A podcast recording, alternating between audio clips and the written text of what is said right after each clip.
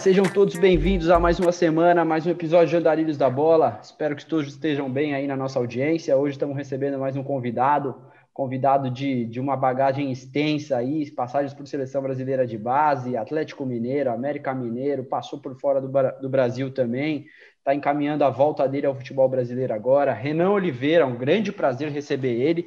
Antes de dar um, um salve no Renan, no nosso craque, vou dar aquele cordial cumprimento ao meu parceiraço de bancada, João Pedro Brandão, o Cabanhas. Fala, gordão, tudo bem? Fala, Fernandinho, Renan, prazer tê-lo estar recebendo você aqui. Um boa tarde, bom dia, boa noite, boa madrugada, hoje fora de ordem para dar uma tumultuada na cabeça dos nossos ouvintes. Mas já passar a bola para o nosso craque, você já fez as honras de apresentá-lo aí, um cara fera, também conheceu o Brasil inteiro, um típico andarilho da bola. E, pô, é, jogou com quase ninguém, né, Fernandinho? Então tem muita história para contar aí para gente. Fala, Renan, tudo certo aí? Como é que tá, cara? Beleza? Primeiramente aí, muito obrigado pelo convite. É um prazer enorme estar falando com vocês. Espero que a gente possa é, desfrutar de um bom papo aí, contar bastante histórias engraçadas, divertidas aí durante essa carreira. Boa, bom demais, Renan. É, a gente sabe que, pô, sua carreira aí, já só, só de olhar teu currículo, a gente vê que você já deve ter passado por muita coisa, mas antes de da gente começar essas resenhas, eu queria entender como é que você começou na bola, cara, de onde você é, é como foi sua primeira experiência ali de, de se imaginar como jogador de futebol, sempre quis ser jogador, como é que foi? Sempre, desde novo, é. Meu pai me colocou na escolinha de futsal, né, com cinco anos, então era, era um sonho, era um desejo desde moleque. É, sempre tive esse apoio também da família, principalmente do meu pai, que foi um grande incentivador é, no começo e em toda a minha carreira. Então é desde novo que eu tenho esse sonho. Começou no futsal em Itabira, é, sou natural de Itabira, na equipe do Valério Doce. Aí aos 13 para 14 anos eu mudei para o campo e continuei na carreira aí, fiz teste no Atlético com 14 anos e dei início a essa carreira de futebol. Bom, o sotaque não nega, né, na, de onde você é, né, Renan? Itabira, Minas Gerais, sotaque maravilhoso. Eu brinco, Fernandinho, que é o sotaque mais bonito do Brasil. É, ô, Renan, e você falou uma coisa, cara, começou no futsal e tal, você foi para o campo e você foi direto para o Atlético Mineiro? O seu primeiro clube no campo foi o Atlético Mineiro? É, primeiro eu passei pela equipe amadora da cidade vizinha lá de Itabira, que é Santa Maria de Tabira, é, a convite do Daniel, que na época era o presidente, e o Ota, que era o treinador. Então eu tive esse fase de, de transição do futsal para o campo com eles. Eles me ajudaram bastante, porque eu gostava muito de jogar futsal, não era muito chegado de jogar campo. Então nessa transição aí eu comecei a gostar bastante de jogar campo também. E depois daí que eu fui fazer o teste no Atlético. Legal, pô, eu sou suspeito para dizer porque eu nunca me aventurei no campo. O pouquinho que eu enganei na bola sempre foi no futsal. Então é sempre uma honra receber aqui a galera que ainda resistiu um tempo para ir para o campo. Mas vai daí, Fernandinho, você que é do, do Relvado. Né, eu, eu acho que assim, a história do Renan no Atlético Mineiro, a gente, pô, eu lembro pelo menos do, do Renan, logo que ele surgiu no Atlético, com uma grande promessa, né, Renan? Você teve uma, uma base assim, você sempre foi muito badalado na base, né? No, no sub-20 com convocações, inclusive. Como é que foi essa, essa sua chegada no Atlético? Já foi de cara tendo destaque ou você chegou a comer um banquinho lá no começo para começar a ter o seu destaque de fato mais velho? Conta pra gente como é que foi isso aí. Não, no começo é, foi bem complicado. É, eu passei no teste, mas é, não fui titular é, de imediato. Foi até o Anderson Moreira que me passou no teste na época. Ele, desde o começo, ele falava comigo: pô, passar no teste aqui é fácil, difícil é se manter na equipe. E realmente eu tive muita dificuldade, principalmente no meu primeiro ano de juvenil. É, não jogava muito, tive para ser dispensado no, no final do ano. Aí, do ano, praticamente fiz um novo teste para já era outro treinador para me conhecer. Aí, depois do segundo ano de juvenil, aí sempre é, mantive jogando, é, dei uma sequência boa na base, e aí teve as convocações também, então isso ajudou bastante para que eu pudesse chegar no profissional. Muito, muito legal de saber, porque assim, quando vocês chegam no profissional, né, Renan, parece que deu tudo certo, sempre foi as mil maravilhas, todo mundo que pega nos coletes ali no profissional quebrava, arrebentava com o jogo, e é, e é muito legal ouvir vocês contando sobre, sobre essa parte, sobre essa dificuldade, e, pô, eu acho sensacional. Ô, Renan, me fala uma coisa, cara. É, a gente pô, vê, acompanha a sua carreira e viu que você manteve um vínculo muito grande com o Atlético, de, um vínculo contratual por um longo período, né? Como é que foi essa questão do primeiro contrato profissional? Quando que você assinou? Como é que foi essa proposta? Você chegou a renovar com o Atlético? Mas enfim, vamos, vamos, vamos com calma. Primeiro, o contrato foi longo. Como é que foi essa conversa lá com o Galo? É, o primeiro contrato eu assinei com, na base, né, 15 anos, que é a idade que você pode assinar o contrato. Não sei se é assim ainda, mas na época era. Aí meu primeiro contrato profissional foi assinado aos 18 anos. Aí eu fiz cinco anos de contrato. Aí toda vez que eu aí tive os quatro anos no profissional da até 2008 2011 e comecei a ser emprestado, né? E quando começa a ser emprestado, toda vez que eu era emprestado, eu renovava, eu renovava mais um ano de contrato. Então isso foi é, prolongando até 2017, quando tive a rescisão para assinar dois anos com o América Mineiro. O, Renan, ainda sem, sem, sem ir para a parte do, dos outros clubes, né, além do, do Atlético, queria abordar um pouquinho da já na sua já como sub-20, mas ainda na base, você teve a, as convocações, né, cara, de seleção brasileira. Você foi, para quem não sabe, nossos ouvintes, o Renan foi o camisa 10 de uma campanha de sul-americano da nossa seleção brasileira, né, em 2009. Um, um, elenco lá que tinha Douglas Costa, Dentinho, Renan Goleiro. Isso é um elenco que, pô, da maioria dos caras aí que deram certo, muito certo no futebol e você era o camisa 10 aqui. Só um PS, né, Fernandinho? Eu queria entender, né? Uma campanha vitoriosa, com o título sul-americano sub-20 de 2009. Tinha Walter Bolacha, Juliano. Então era um time massa mesmo. Exatamente. Exatamente. Eu queria entender de você, Renan, ali, porque, pô, naquele momento os holofotes estavam em você. Você já estava no profissional do Atlético, você ainda era um atleta do, do Sub-20? Como é que era isso aí? Porque, pô, o camisa 10 da seleção brasileira sempre é um cara visado em qualquer, qualquer lugar que vá. Né? Verdade. É... Dessa seleção, se eu não me engano, é, em 2009, os únicos que estavam jogando assim mais efetivamente no profissional era eu e o Dentinho, né?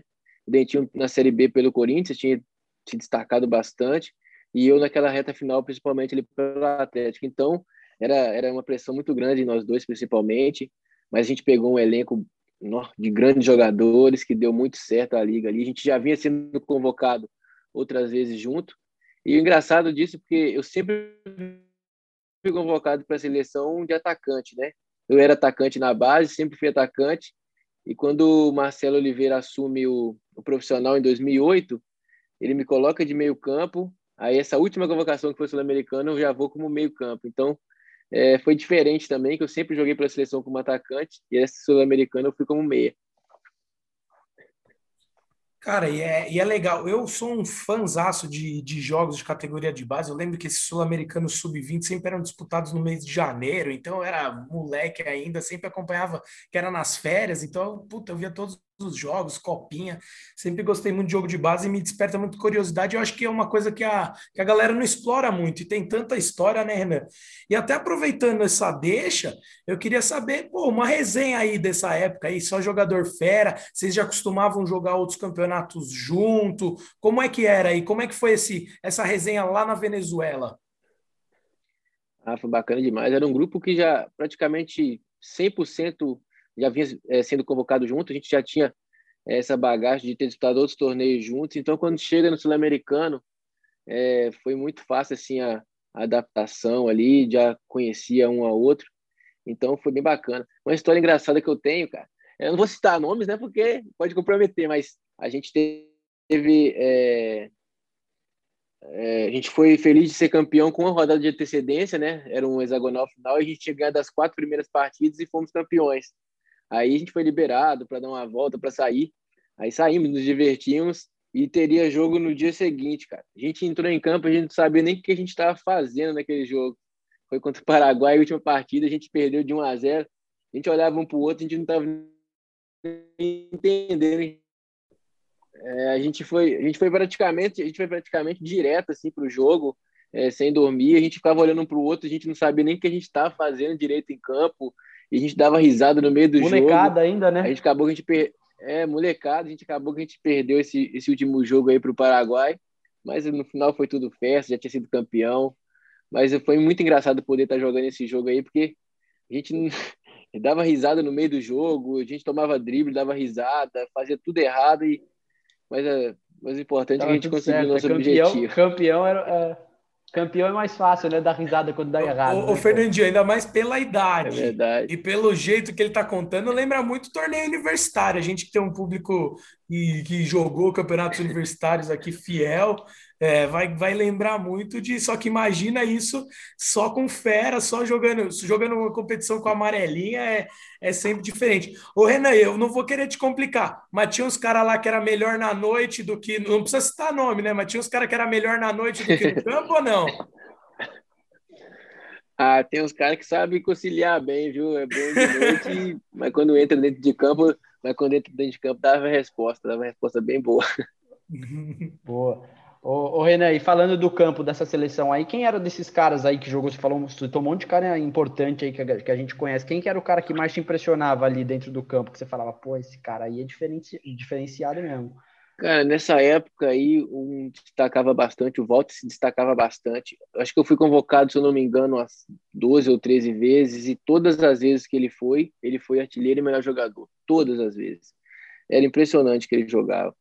O Sandro também, o volante do Inter, que jogou no Tottenham, se destacava muito também, porque ele sempre teve um vigor forte, então ele destacava bem também. O Rafael Tolói, zagueiro que está na Itália, fantástico também, desde novo, parecia já um jogador experiente jogando.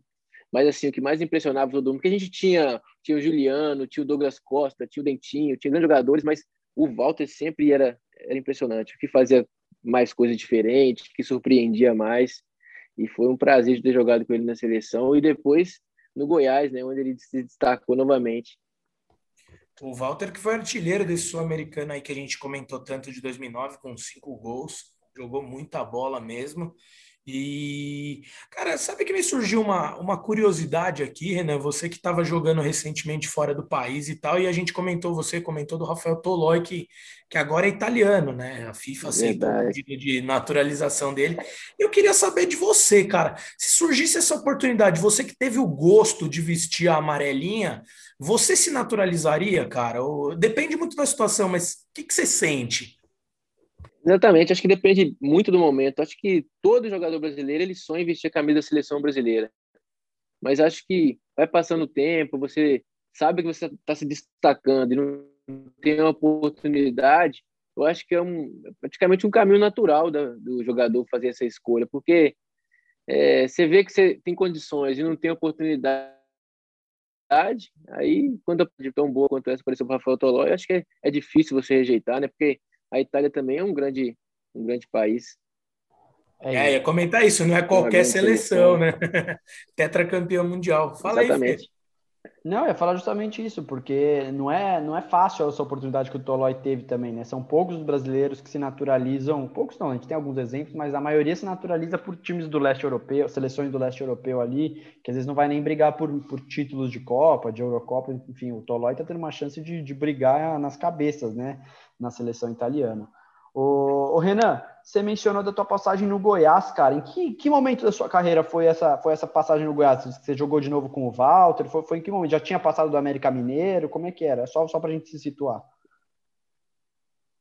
Não, eu, eu saí do, do, do, Galo, né? E fui para Curitiba, que o Marcelo Oliveira tinha me pedido. Eu já tinha trabalhado com ele no Atlético. E nessa no Curitiba foi muita coincidência, porque é, eu estava acho que era vice-artilheiro paraense, e tive uma lesão, uma pequena lesão. E nisso o Everton Ribeiro, que estava no coletivo na época, assumiu a posição, espetacular jogador, jogou muito bem também, fez muitos gols, e acabou que eu fiquei assim, entrando nos jogos, estava tendo poucas oportunidades. Aí o Goiás foi treinar no CT do Curitiba e o Enderson, que também tinha trabalhado comigo, me viu no banco e é, me perguntou, pô, é, a gente tô precisando de um meia e tô te vendo aí que você tá na reserva, era no segunda-feira. Ele falou: pô, se você quiser, quarta-feira você apresenta em Goiânia, na quinta você treina, na sexta você joga. Cara, só foi o tempo de eu chegar em casa e falar com a minha esposa: o que, que você acha ela, a decisão é sua, estou com você. Foi o que aconteceu. Na segunda ele conversou comigo, na quarta eu viajei para Goiânia, na quinta treinei, na sexta eu entrei na partida e no primeiro toque na bola eu fiz um gol, cara. Acho que era uma coisa que tinha para acontecer na minha carreira, acho que foi é, os dois melhores anos da minha carreira até hoje no futebol.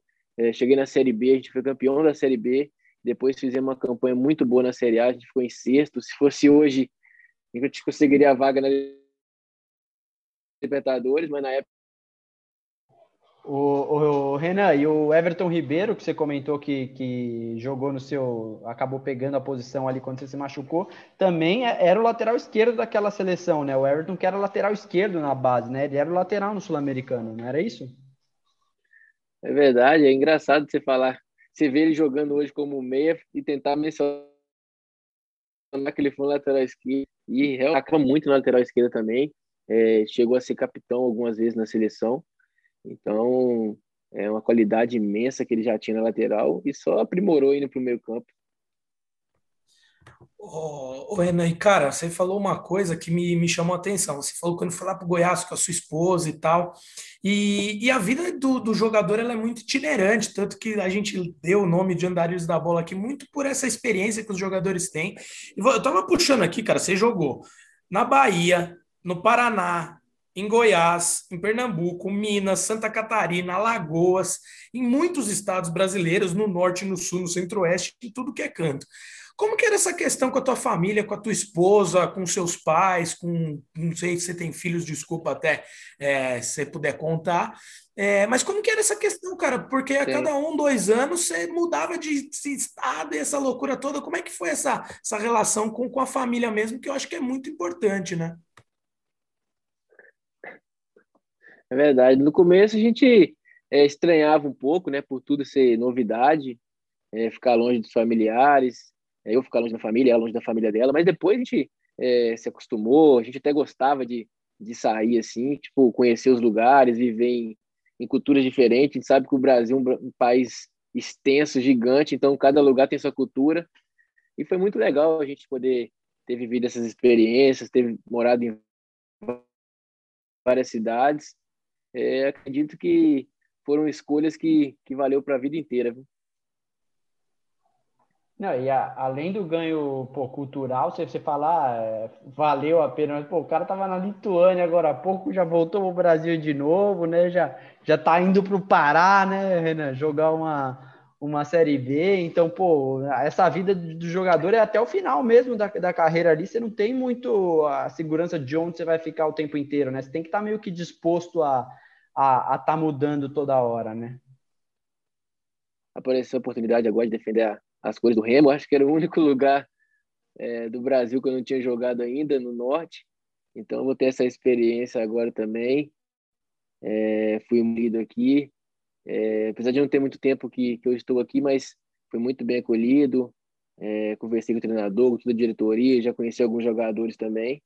Então foi, é, não foi uma decisão tão complicada, até porque estava na Lituânia e é, agora na pandemia está muito difícil entrar no país e levar família. Então eu queria voltar para o Brasil, queria estar é, tá perto de todos. Eu acho que quando eu estou com a cabeça tranquila, o meu rendimento é muito maior. Então acho que essa foi uma foi uma boa escolha para mim dar continuidade na minha carreira. Com certeza, com certeza. Não, a gente sempre comenta aqui, né, que o futebol não é uma profissão à parte das outras, né? Então, se um médico tá com a cabeça longe, tá triste, enfim, pô, não vai trabalhar tão bem. Se um, se um jornalista não tá com a cabeça tão boa, vai ser a mesma coisa. O jogador igual.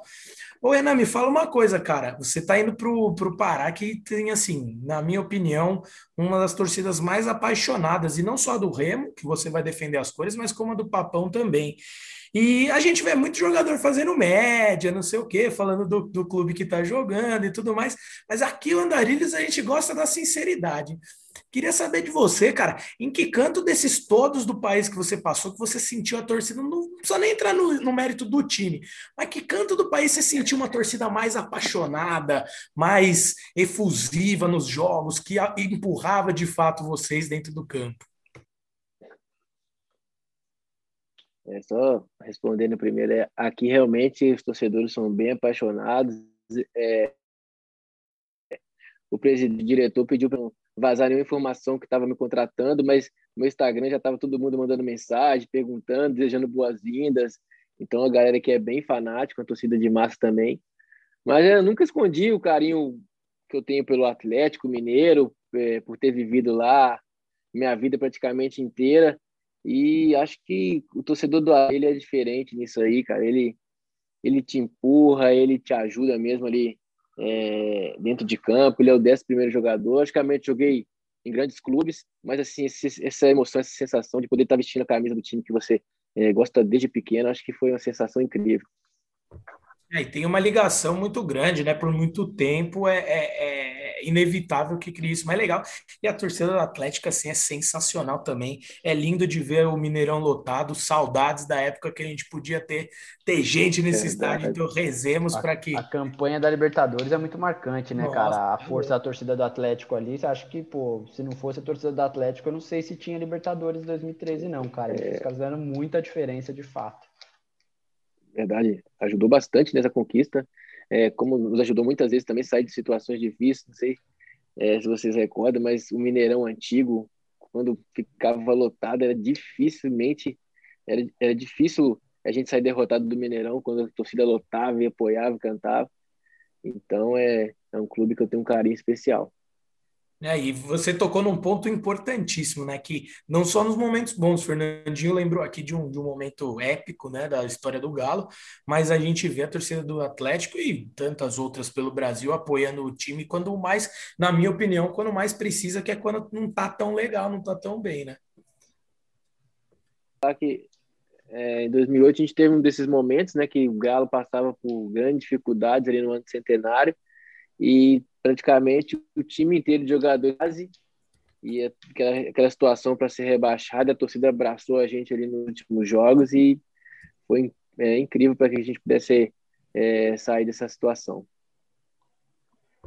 O, Renan, é isso, cara. Eu acho que a torcida, eu até mencionei a Libertadores, mas eu acho que a torcida mesmo faz mais diferença ainda nos momentos de dificuldade, né, cara? É, você foi muito bem nessa, nessa tua resposta, ainda mais num time formado só por, por menino, né, cara? A diferença que uma torcida forte faz num time que está com dificuldades, com muito menino da base, é, é, é surreal. Mas, o Renan, antes da gente continuar esse nosso bate-papo, que eu vou querer saber muita história sua lá da Lituânia, que você é um cara que deve ter umas histórias particulares de lá. A gente vai encerrar o nosso primeiro bloco aqui da nossa conversa, vai rodar uma vinhetinha aí para nossa audiência, aquela vinheta que a nossa audiência já está acostumada. 30 segundinhos, nós estamos de volta aqui para continuar esse bate-papo que está fera demais com o Renan.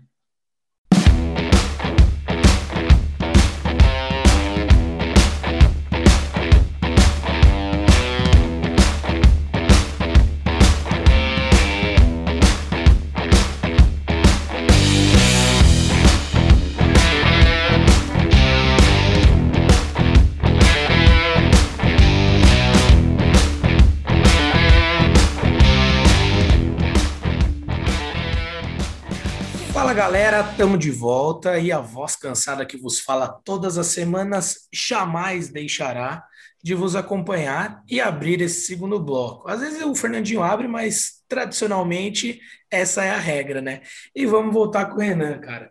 O, o Fernandinho deu uma deixa, né, Renan, de, de, da Lituânia e tudo mais. Mas eu queria voltar um pontinho antes, cara. Eu te perguntei da, da maior torcida e tudo mais. Você falou que tem um vínculo muito grande com o Atlético, você é mineiro e tudo mais. Agora, tirando Minas Gerais, qual dos estados brasileiros você mais curtiu morar? Que você mais curtiu a comida? A gente gosta muito de saber também essa parte extra-campo aqui no Andarilhos. Cara, eu, eu gostei de muitos lugares que eu morei. É, acho que Goiânia foi muito especial. Goiânia parece muito Atlético Belo Horizonte. É, como, como eu disse, quando você está bem também, acho que isso ajuda bastante, né? A cidade, ela vem junto, mas eu tenho um carinho especial por Goiânia, Recife, a minha família amou morar, cara, amou morar. Tive a oportunidade de jogar lá no esporte e no Náutico, e as duas vezes a gente gostou muito de ter morado lá, então é, tem vários lugares, Florianópolis também é muito bom, apesar que eu prefiro o calor do que o frio, Ainda mais aí agora, depois que eu morei na Lituânia quase dois anos, agora que eu prefiro calor mesmo. Eu, eu, acho que você só não jogou no Acre no Brasil, né, meu? Tá brincando, já falou um monte de estado aí, cara. Verdade, joguei em muitos lugares. E, cara, de todos os lugares que eu, que eu joguei, acho que eu não tenho que reclamar de nenhum. Sempre morei em cidades muito boas, assim, Ribeirão Preto, Florianópolis, Goiânia, Recife, é, Salvador. Então, acho que eu não tenho nada a reclamar dos lugares que eu morei. Viu? Ah, legal demais. Não vai, né, vai dar uma de viola, reclamar da paella, história clássica, né, do viola. Pô, não me adaptei à Espanha, comida é paella, pô, tá brincando, né? Mas segue aí, Fê, segue aí que... É, eu que... vou... Cara, eu sou, eu sou muito curioso com essa história de, de desses países é, diferentes que vocês aí, andarilhos da bola, vão jogar, né, cara? Você tem, a gente tem até a história do Paulinho, né, que jogou no Corinthians. O Paulinho estava na Lituânia, fez uma carreira na Lituânia também, antes de estourar aqui no Brasil, tal. Eu queria saber do Renan, cara, como é que surgiu a oportunidade de ir para a Lituânia? Onde você estava quando veio o convite? Por o que te fez aceitar ir para a Lituânia? Conta um pouco para a gente dos bastidores da sua ida para lá. Estava no, no, Botafogo de Ribeirão Preto, né? É, tinha acabado de disputar o Paulista, era bem no começo da Série B. Aí eu recebi essa proposta. É, é, o diretor lá, na época do Sul, gostou do meu futebol e contactou com o meu, com meu empresário.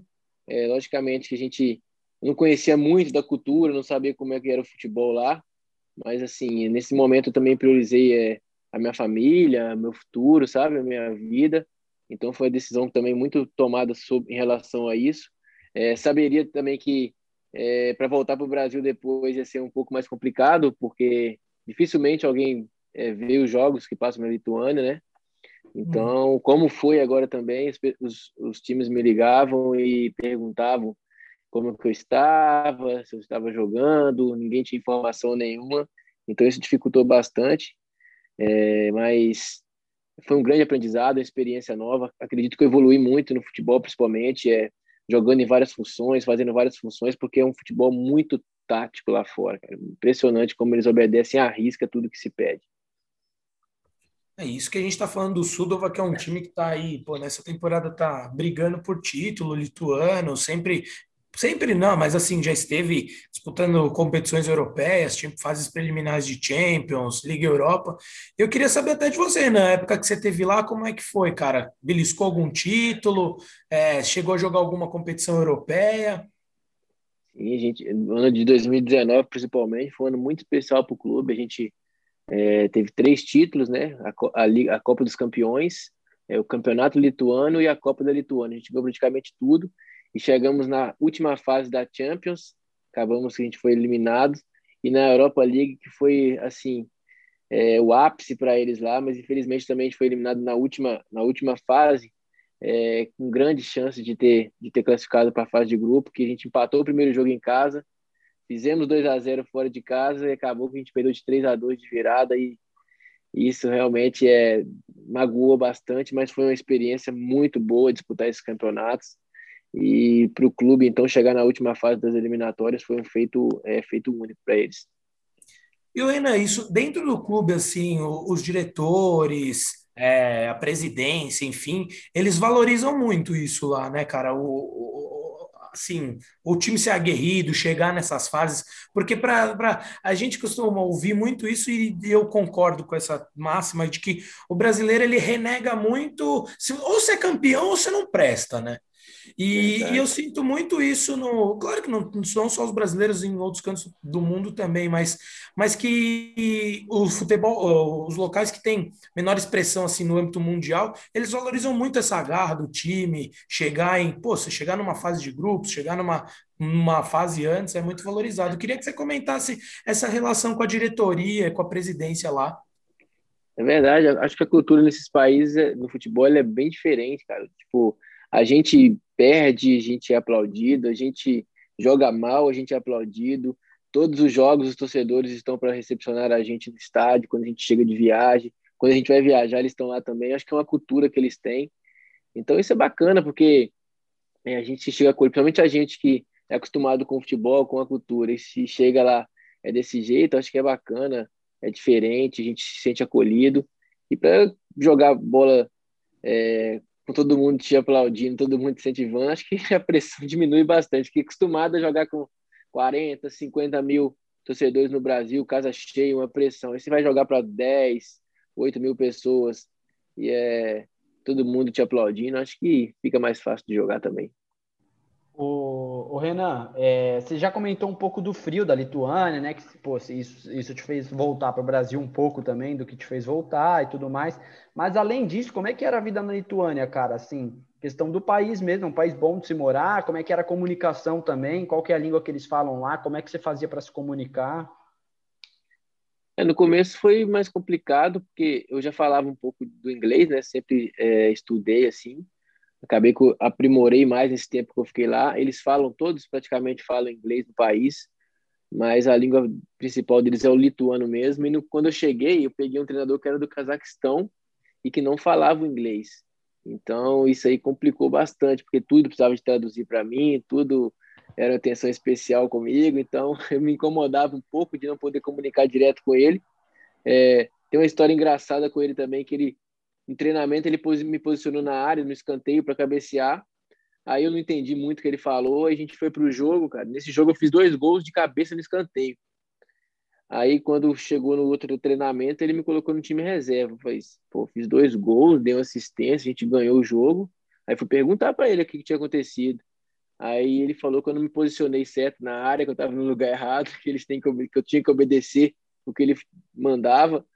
Então eles têm disso, eles são é, muito respeitosos com a tática da equipe. Se você sair um pouquinho da linha, é, é perigoso você sair do time lá. É muito legal você comentar. Você ia falar alguma coisa, Vê? É muito legal você comentar isso, porque o nosso último convidado aqui foi o Cicinho, e ele falou exatamente isso. Ele falou, cara, eu fiz um jogo pela Roma lá, eu comi a bola, a imprensa falou bem de mim, fiz dois gols, dei assistência. Aí cheguei lá, achei que o técnico ia me dar maior moral. Ele falou, pô, você jogou de atacante, o meia teve que ficar te cobrindo aqui, você vai sentar três jogos no banco. Exatamente, então... ganhei melhor em campo nesse jogo. A imprensa toda lá me deu melhor em campo. Aí quando chega para treinar, tô na reserva, ninguém entende nada. Ô, ô, Renan, mas assim, por, por, com, em contraponto disso, pô, a gente fica, cara, pô, fiz gol. Porque você contando aí, eu imaginei, porra, você se posicionou mal na área e fez dois gols, imagina se é. tivesse se posicionado bem, né? Mas, mas você acha que teve uma evolução boa sua, assim? Você aprendeu muito lá taticamente? Te facilita hoje em dia enxergar melhor o jogo? Muito.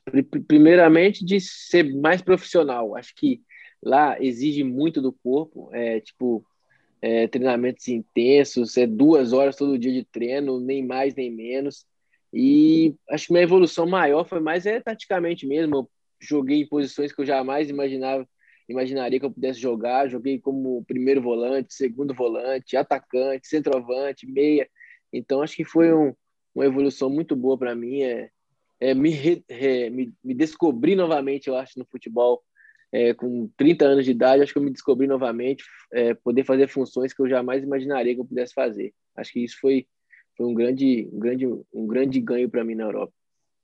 Sem dúvida, eu acho que o jogador de futebol ele precisa estar tá sempre se, se reinventando, né, cara? Principalmente no, no, no, no, que o futebol exige hoje de vocês, né? E o Renan, lá você tinha outros brasileiros também no elenco, na cidade ali que te ajudavam? Como é que é? Você estava carreira solo mesmo? É, no meu time tinha acabado de sair dois, dois brasileiros, se eu não me engano, um tinha ido para a China e o outro para a Tailândia. Então, quando eu cheguei, só tinha eu mesmo, era me virar de aprender, me comunicar. É, no começo foi bem complicado, mas depois foi, foi tranquilo. Mas tinha alguns brasileiros nos outros times lá, a gente sempre se encontrava, a gente saía junto para jantar, para conversar. Acho que isso aí foi bacana também. Lá tem muitos brasileiros, na verdade. Tem times lá que tem sete, oito brasileiros. Isso é, isso é, muito importante, né? E, e é legal que a to, tudo que a gente conversou aqui, né, né, vai, a gente falou mais de uma vez de você estar tá se sentindo bem, né, cara? O quanto ajuda isso dentro de campo. Eu, eu gosto muito de tratar sobre isso, porque às vezes as pessoas que analisam futebol, não só os torcedores mesmo, é, jornalistas ou até próprios é, membros de comissões técnicas, acho que esquecem um pouco disso, né? E queria saber nesse ponto a diferença maior entre o, as comissões técnicas brasileiras, assim, esse contato que vocês têm com, com os brasileiros e como era lá na Lituânia?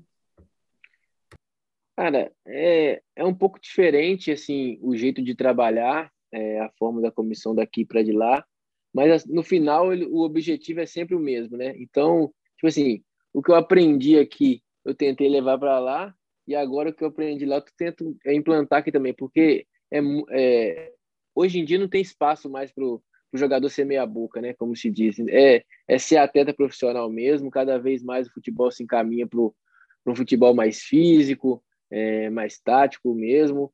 É, antigamente, eu costumo falar que antigamente o futebol europeu imitava o nosso, que era improvisação, que era o drible, que era é, o futebol alegre. E hoje em dia a gente imita muito o futebol europeu, nesse né? futebol mais robotizado, mais tático, mais físico. Então, o futebol vai encaminhando para isso. Você tem que estar é, tá se reinventando, é, se renovando a cada dia. O, o, Renan, conversando com você aqui, batendo esse papo, eu já tinha essa impressão, mas trocando essa ideia com você, você parece ser um cara muito maduro, cara, desde o início, assim, desde que você começa a, a falar do seu começo da carreira, ali um cara, pô, que, que consegue se comunicar bem, é, é, parece ser um cara, uma, uma assim, como, como pessoa também, um cara já, já bem formado e tudo mais, e só que a gente sabe que essa que no mundo do futebol, né, cara, assim, é, a gente aborda isso já várias vezes aqui em episódios nossos. Os atletas são muitas vezes é, expostos, a, muitas vezes não, quase todos são expostos a pressões muito cedo, desde sempre, cobranças muito cedo. É, você tem que virar adulto muito rápido, muito antes de qualquer amigo seu que, que era mais novo, que não seguiu no caminho da bola. Você vira adulto antes de que todos eles. Eu queria entender o seguinte: é, você, como é que você, da onde você atingiu essa, essa maturidade sua? É, você teve o apoio dos seus pais ou você foi um cara que, que buscou na, na, no estudo? Você falou, ah, eu sempre estudei, né? Fiz aula de inglês e tal. Você buscou no estudo essa maturação? Como é que você fez para se preparar além do campo? Que, quanto você acha que isso também te ajudou dentro do campo? Ser esse cara mais centrado e tudo mais? Eu saí de casa muito novo, né? Então a vida acaba que te, te leva para esse caminho, né? Você eu comecei a ser chefe de família com 15 anos de idade, né? Sempre tive o apoio dos meus pais, é, sempre me apoiaram, então isso facilitou bastante para mim também. É, mas é, não é fácil não, cara. Tipo, é, você conseguir assim, é, desde novo ter essa maturidade para, somente, por exemplo, dou um exemplo muito grande. É, eu, eu comecei no Atlético com 18 anos, então aquele status de ídolo, de promessa, 2018, é, 2008, 2009, todo, todo mundo aplaudindo, falando bem, e quando você recebe aquela primeira crítica com 18, 19 anos, vem aquele baque, né, cara? Tipo, assim, porra, nunca tinha passado por isso, não sei o quê. Eu acho que com o tempo, você vai adquirindo experiência, você vai, você vai vendo é, o porquê daquilo, você vai é, passando por cima, Hoje em dia eu tenho a cabeça muito mais tranquila em relação a isso, em relação a críticas, aos elogios, coisas que eu não tinha é, nesse começo de carreira meu no Atlético. Acho que isso também me prejudicou bastante, assimilar a crítica, dar a volta por cima. Eu falo que se fosse o Renan daquela época, a cabeça que eu tenho hoje, tenho certeza que teria dado muito mais certo no Atlético. Cara, é muito legal ouvir você falar isso, Renan, porque, é, é, como eu sempre falo, conecta muito com os nossos ouvintes, comigo, o Fernando, que não somos jogadores, não fomos jogadores, porque é isso, às vezes você pensa e fala, cacete, cara, se eu tivesse, se eu tivesse a cabeça de hoje, há uns 5, 10 anos atrás, pô, teria feito diferente, teria sido melhor, mas nada mais é do que parte da vida tudo isso, né? Verdade. Você falou uma coisa que me, me, me despertou uma dúvida, Renan, voltando, fazendo um, um flashback lá para trás, na época que, a gente estava comentando do, da época que você esteve na seleção sub-20. Cara, quando você começa a ser convocado para a categoria de base, ainda categoria de base tão alta é, de seleção, como que você fez, cara, para não para não deslumbrar assim de vez? Você deu mesmo essa perdida aí pelo que você falou? Como, como é que é isso, cara? Para você não perder o foco e não achar que você já pode fazer o que você bem entende, que você não precisa ouvir mais ninguém. Cara, isso é muito isso que eu falo. É muito importante nesse momento você ter uma família que tem o um pé no chão, é sentada, porque eu acho que na base é o ápice, né, cara? Você ser convocado para a seleção brasileira, você ter seu trabalho reconhecido, e é normal que você deslumbre daquela situação, você fica empolgado tal. Então, isso aí acontece com todos os jogadores. É. Lógico que eu passei por esse momento também, mas eu sempre tive pessoas boas para poder me aconselhar, me colocar no chão de novo, é, dar aquela baixada de bola mesmo, para me é, consegui seguir o meu caminho. Tive treinadores também que me ajudaram muito a me formar como homem, a me formar o que eu sou hoje. O Marcelo Oliveira é um deles, o Anderson é outro, o Léo o Léo Condé, que foi os três treinadores que eu tive formação no Atlético, com certeza me ajudaram muito para que eu pudesse ter essa cabeça que eu tenho hoje. O, o Renan, você falando dos caras que te ajudaram a formar, né? A gente sempre fala quando, quando algum, sempre não, mas alguns andarilhos comentam aqui com a gente que quando eles sobem para o profissional sempre tem aquele cara que dá uma padrinhada, né? O cara que pô é, é o jogador experiente do grupo e que não está preocupado só com o dele, né? Está preocupado em receber bem os meninos que sobem da base. Eu acho que isso é uma, é uma atitude que faz muita diferença para quem está subindo, né, cara? Você olhar num cara que é referência sua e não ser só você que olha para ele, ele também conseguir olhar para você, enxergar você como um cara que precisa de ajuda. Você teve essa figura no, no Atlético, um cara que pô, olhou para você de, de, uma forma, pô, eu preciso abraçar esse moleque para ele se sentir à vontade aqui. Ah, eu tive um cara muito especial que me ajudou muito na minha carreira, que eu já era fanzaço. E quando eu subi profissional, é, não me surpreendeu por tudo que eu já, já ouvia dizer dele, que foi o Marques, cara. O Marques era um ídolo que eu tinha, assim, uma inspiração. É, por ser torcedor do Atlético e por ele já ser um grande ídolo no Atlético, acho que ele me ajudou muito. Quando eu subi profissional, me lembro do meu primeiro treino, ele virava para mim: Ah, garotinho, isso aqui é diversão, joga igual você jogava na bola, brinca. Aí chegava no jogo, quando eu comecei a jogar mesmo, ele virava para mim, vamos pro cantinho ali fazer um dois, só nós dois, toca para ninguém não. Um dois, Renan e Marques, não toca para ninguém mais não. Ô, cara, isso são coisas que parece simples para um garoto de 18 anos, mas ele falando isso para mim era muito especial, me deu muita confiança, principalmente meu primeiro ano de profissional. E eu pegava a bola e já tocava nele. Eu já pegava a bola e tocava nele. Ele falava, ah, nós dois, um, dois aqui. A gente fez muito gol assim, cara. Foi bacana demais ter dividido essa experiência com ele. É isso, você usou a palavra que eu ia falar que é confiança, cara. Jogador confiante, encher de confiança é, é incrível.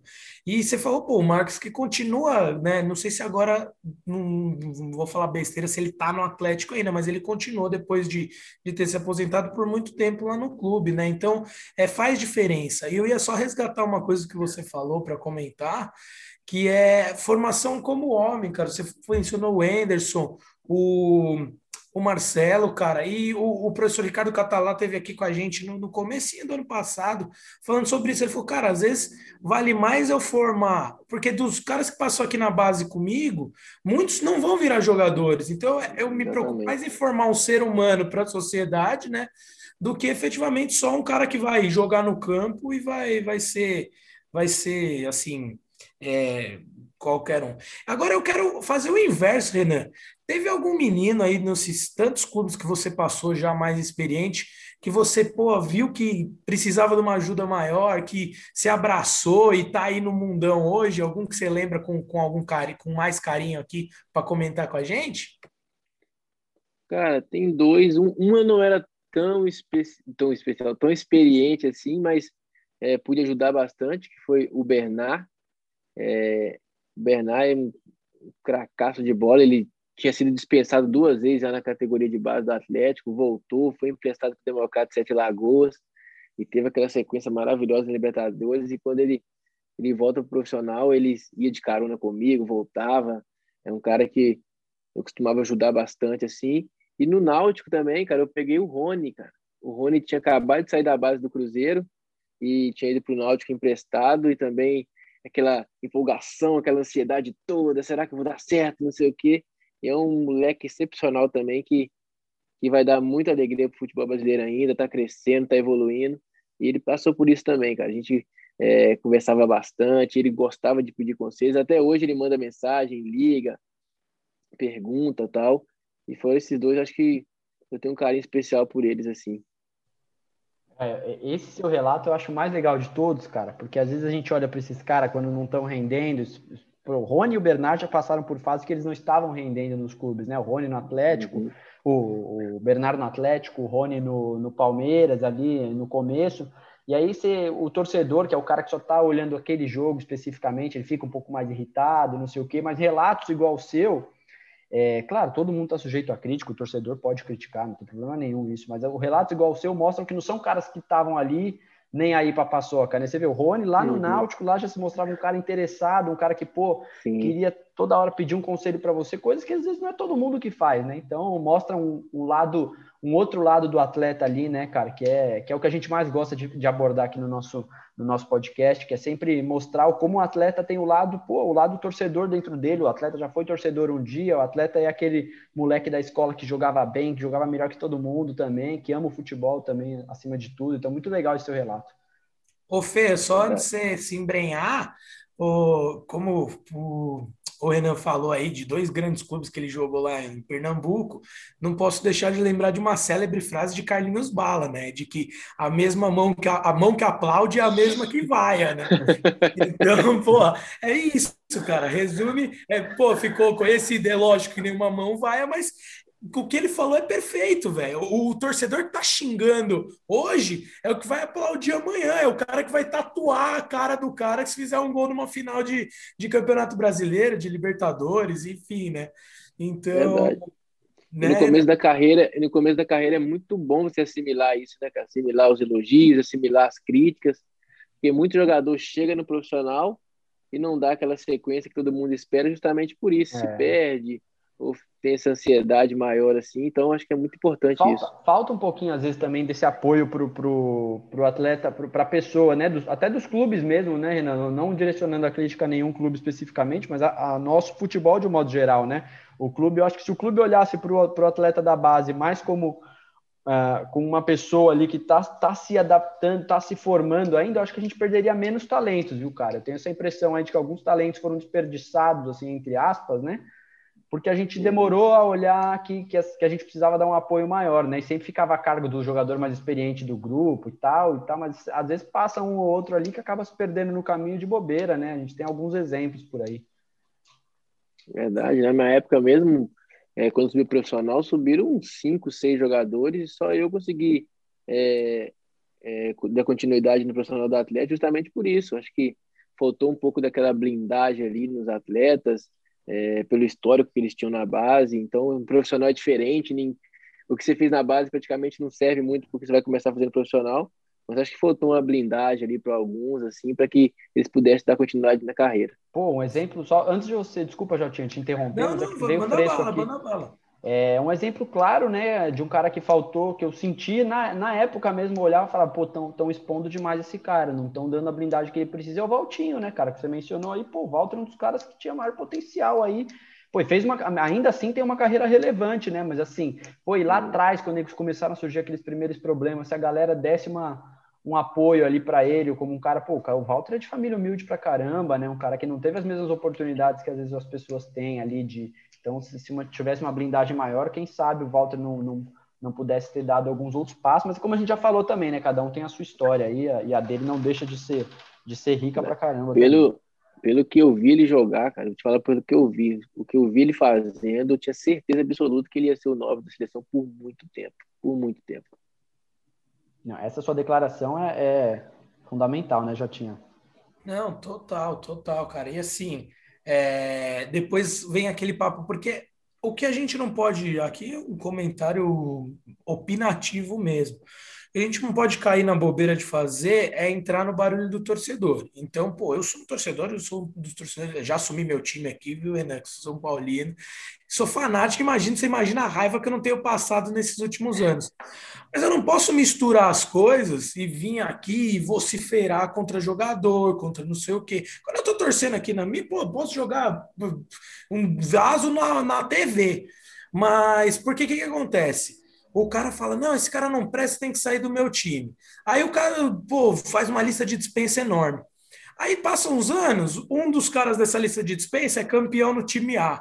O outro é campeão depois de dois anos no time B. Fala, porra, queimamos cara. Então, assim, o que, o que eu imagino, e pô, queria até saber a sua opinião disso, você que viveu dentro dos clubes, é se tem muito, muito diretor que você via que caía na pilha de torcedor, de torcedor e quanto isso prejudicava o time? Ah, já peguei bastante assim, cara. E vou te falar que não foi um, não, foi vários. É, tem muito é, dirigente que também é fanático pelo clube, né, cara? É torcedor. Então, assim, em certo ponto, isso acaba que atrapalha um pouco também, né? Porque eles vão muito da opinião do torcedor e às vezes nem, às vezes não, nem sempre é, é a opinião correta, né? Então, igual eu falo dessa blindagem, às vezes você lança um garoto que tem um potencial enorme aí por uma crítica, uma vaia, você acaba que não dá mais oportunidade para o garoto. Então, acho que nesse caso aí prejudica bastante. Sem dúvida, o, o, o Renan, concordo. É, acho que essa conversa que a gente está tendo aqui, cara, já, já depois de a gente falar bastante sobre sua carreira e sobre tudo, e, e, e é, muito, é muito legal a gente ter essa, essa oportunidade de ouvir você, uh, essa sua opinião, porque foi como, eu falei no, no, meio da entrevista, é, deu para identificar muito claramente que você é um cara esclarecido e que tem opiniões pô, bem formadas sobre esse assunto, e é muito legal sempre conversar com alguém da bola, que é jogador, que, que consegue enxergar esse outro lado. Pô, a história que você comentou, adorei, cara. A história do Bernardo e do Rony aí, muito legal mesmo saber é, que você foi o cara que o, que o Marx foi para você um dia também, que você tem essa preocupação, a história que você contou para a gente do Walter. Ô, ô, Renan, pô, acho que a conversa nossa aqui foi uma das. Só, das... ô Fê, só um PS antes, cara. Eu acho que falta isso às vezes também. Só para antes da gente ir encerrando aqui, eu sei que já estamos no nosso limite temporal, mas é, falta isso às vezes, você não acha, Renan? Porque às vezes vocês são chamados para dar entrevista, para falar em grandes canais, e fica sempre aquela mesma coisa. E não vou nem falar só da coisa protocolar, mas não abrem espaço para vocês trocarem uma ideia sobre a vida, sobre como que é uh, o dia a dia de vocês, não o dia a dia da bola, mas o que é a vida do jogador. Vamos conversar sobre futebol, que nem aqui nesses últimos 10, 15 minutos, a gente conversou abertamente sobre o que é o futebol, como que ele se aplica na vida de uma pessoa. Então eu queria até saber se você puder encerrar, é, não encerrar a entrevista, mas assim, dar uma palhinha para gente do que você acha disso, se, se não falta um pouco da, desse bate-papo entre a sociedade, a imprensa é. e os é. jogadores resumindo tudo que você falou, ficou chato hoje a entrevista, né, cara? É sempre a mesma coisa, é, o time tem que ir bem, a gente tem que conquistar os três pontos, não sei o quê. É sempre esse negócio. Então, eu acho que quando a gente sai um pouco disso, fica bacana a conversa, fica bacana a entrevista. Eu acho que falta mais essa proximidade né, do atleta com o jornalista, não é né, um ter medo do outro. Acho que hoje tem muito disso, né? O atleta quer muito é, a distância do jornalista, com medo dele falar mal, ou a distância do torcedor por causa de uma crítica. Eu acho que não é bem assim. Eu acho que você vê, pega antigamente, você vê um Romário dando entrevista, um Túlio dando entrevista. Então, quando hoje em dia, quando alguém faz isso, acaba que é cobrado, é marrento, né? Mas eu acho que é, é normal você ter uma conversa diferente, sair um pouco desses assuntos que sempre são tocados nas entrevistas. Pô, a gente espera que, que a gente tenha atingido esse objetivo aí de bater um papo diferente com você, porque para mim aqui foi um puta prazer trocar essa ideia contigo. Eu falo sempre pro Jota aqui, eu sou, cara, de via de regra, muito fã de quem de quem traça a carreira no, na carreira no futebol como jogador, é, porque são poucos os caras que, que vão chegar no altíssimo nível e ainda assim você arrisca tudo, né? Você larga a mão de sua infância, você larga a mão da convivência com seus pais, você larga a mão de aproveitar seus vinte e tantos anos, que toda hora aparece nos filmes aí, né? Todo mundo aproveitando os vinte e tantos anos. O jogador de futebol está sempre concentrado, sempre em prol de um objetivo maior ali, né? Ou, ou de ajudar a família, ou de cumprir um sonho, o que seja. Eu acho que vocês têm muito a falar e às vezes a gente não fala tanto quanto é, vocês poderiam dizer, né? E essa e no nosso bate-papo hoje você falou muita coisa legal, foi bacana pra caramba, então gostaria de te agradecer aí por esse papo, já encerrando aqui a nossa, a nossa conversa. É um grande prazer, cara, a gente conversar mais uma vez com um cara importante do nosso futebol e desejar toda a sorte do mundo para você aí no Remo, tenho certeza que, que vai ser mais um, mais um capítulo bacana da sua história aí. Vou passar a palavra para o Jota para ele te dar depois os cumprimentos finais. Bom, é isso, Fê. A gente que começou falando do Renan, é, da carreira dele, de todos os times gigantes que ele passou, da passagem dele lá fora do Brasil também e, e do craque que ele foi mesmo. É, é muito legal ver, eu sempre comento isso com os nossos convidados, Renan, que, pô, eu cresci vendo vocês e hoje ter a oportunidade de bater um papo, para mim é, é muito incrível, é uma felicidade tremenda. E eu só queria a, ah, finalizar com a seguinte frase: a gente elogiou o craque que você foi dentro do campo, mas depois desse bate-papo aqui, eu queria elogiar o craque que você é fora dele, a conversa, o esclarecimento, a fluidez que foi esse bate-papo de hoje. Foi uma das coisas mais legais, um dos episódios mais legais que a gente fez, e é te agradecer do fundo do coração aí você ter arrumado um tempinho para bater um papo conosco aí nessa correria do dia a dia e seja bem-vindo de volta ao futebol brasileiro e muito sucesso ao Remo na Série B, nesse novo caminho aí, o Remo que acabou de subir da Série C. Obrigado, foi É um prazer enorme estar participando com vocês. É, espero que vocês possam crescer cada vez mais também com Andarilhos, é, profissionalmente, pessoalmente. É, foi um papo muito bacana, muito agradável. A gente é, sair desse protocolo do futebol, dessa, dessa regra que tem entre o atleta e o jornalista. Então, agradecer de coração mesmo pelo convite. Pode ter certeza, será sempre um prazer participar com vocês. Valeu, Show de bola. Antes, Fê, antes da gente rodar nossa vinhetinha final, aquele velho e bom pedido de seguir a gente nas redes sociais. Segue a gente no Instagram, no arroba Andarilhos da Bola. Sigam a gente no Twitter, arroba Andarilhos de Bola, Demudo. É, se inscreva no nosso canal no YouTube, Andarilhos da Bola. E siga o Renan tocador. também, pô. Ô, Renan, fala o seu Instagram aí pra galera te seguir também, pô. Isso aí. É, Renan Oliveira, é, underline, duas vezes, oito. Pode, é procurar, isso. pode procurar lá no, no Andarilhos que já estamos seguindo É o IFzinho, isso. e o Renan tem que seguir nós também, pô. Deixa comigo. Tamo valeu. junto, Renan. Valeu, ah, rapaziada. Valeu todos os nossos ouvintes. Mais uma vez, um prazerzaço estar com vocês e um bom e velho tchau!